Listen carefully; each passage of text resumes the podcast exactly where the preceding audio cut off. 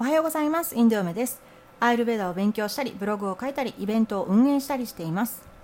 8月15日のモディ首相の独立記念日に向けられたスピーチ。こちらは約50分だったそうです。それと比較されたパキスタンの首相の演説。この日はパキスタンの独立記念日でもあります。この首相の演説は約11分だったそうです。日本ではあまり想像ができないかもしれませんが今の時代でも国同士が争っているところはたくさんあります。例えばインドの観光ビザを取得する場合過去にパキスタンに行ったことがあるかないかという項目があるぐらいです。独立記念日ということもあってパキスタンに関する報道もいつもより多く見かけました。世界平和というのは本当に難しい問題なのです。日本に生まれた私たちだからこそもっとたくさん世界を知っていかに自分たちが稀な存在か知るだけでも今の価値観が大きな変化をすると思います。さて本日の質問です。40代です。今のところ何か大きな病気があるわけではありませんが漠然と死への恐怖心があります。特に寝るときにふと頭に浮かんできます。自分の死身近な人の死考えたくないのに浮かんできて不安になります。この死への恐怖心とどう向き合ったらよいでしょうか？インド嫁さんは死への恐怖心はありますか？といただきました。本日のテーマは恐怖や不安をアイルベーダ的に考えるです。質問者さんの死に対する質問にもお答えしていきます。まず質問者さんの質問の結論からお話しします。私は死という自覚はありますがそれに対する恐怖心はありません。他人の死に対しても同様です。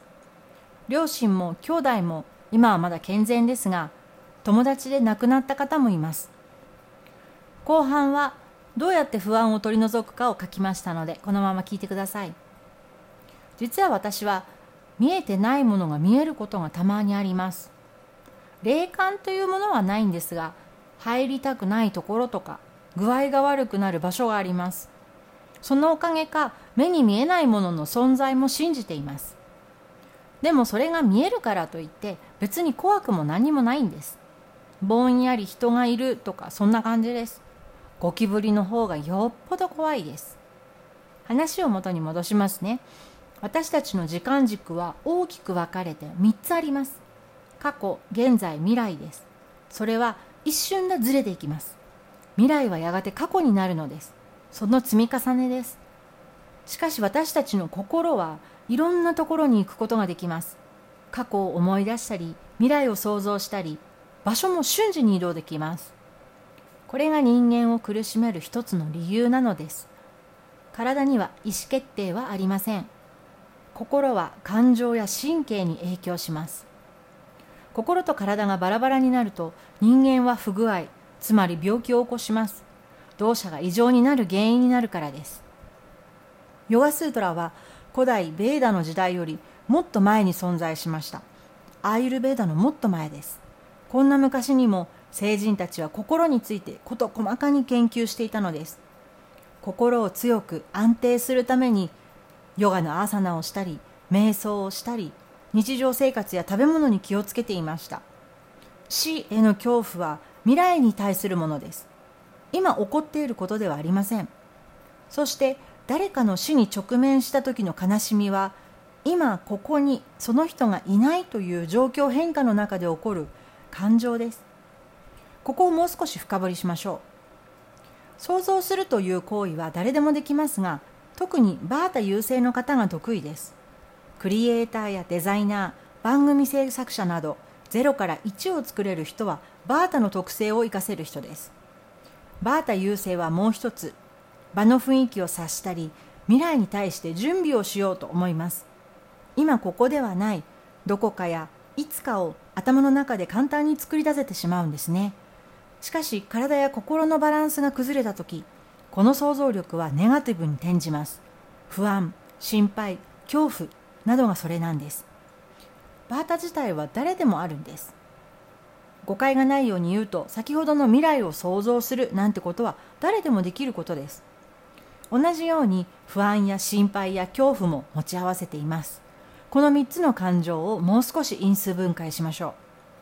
不安というのは安心しないと書きます。落ち着かないのも不安です。集中できてないんですね。体は今ここにあるのに心がないんです。心配は心を配ると書きます。注意力散漫な状態です。体が自分の動かすロボットだとしてそれを操作する自分が乗り込まずに別な乗り物を運転していたとしたらそのロボットの体は動かないか変な行動になってしまうでしょう。恐怖は恐れる怖がると書きます。あなたが恐れたり怖がるのは未知のもの知らないものや自分を傷つけるものと自分が思っているものです。しかしそれすらも自分で想像していることが多いんです。3つを乗り越えるために必要なこと。それはあなたがまず落ち着くこと。そして目の前をしっかり見ること。さらに正しい知識を得ることです。質問には考えたくないのに浮かんできて不安になると書かれています。私もよく経験します。昔からどうやったら解消できるのか。ポジティブに考えるノウハウ本などたくさん読みました。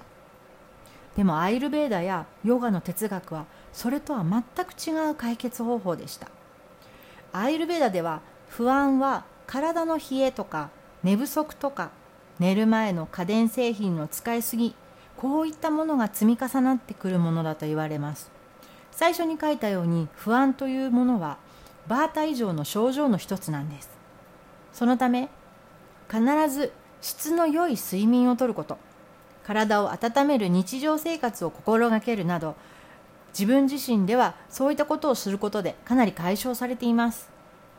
私のヨガの師匠は不安を含めネガティブな考えを避けるという行為もそれすら意識してしまうことになると教えてくれました。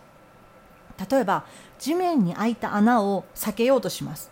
でもそのためにはその穴がどこにあるのかどのぐらいの大きさかその穴自体を見てそしてその穴について考えなければなりません。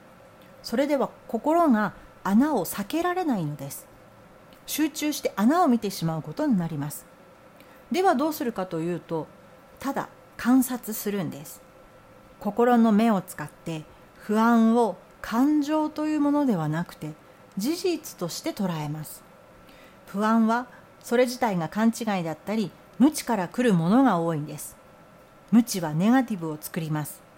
わからないという考え方から自分で勝手に想像してしまうわけですね。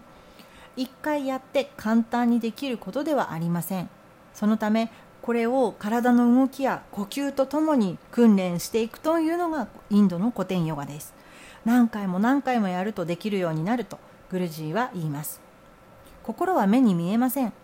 ですが体や色は地球上にあるものは光によって目に見えます。アイルベーダもヨガももともと目に見えないものを扱ってきた学問なんです。どちらも体は器という意味で魂とは目に見えないものでそれが私たちそのものだという考え方があります。死は体が滅びることなんですが魂というものは次の器に移ると言われています。または焦点します。ここは知識として考えましょう。人によっては信じないという人もいます。それも自由です。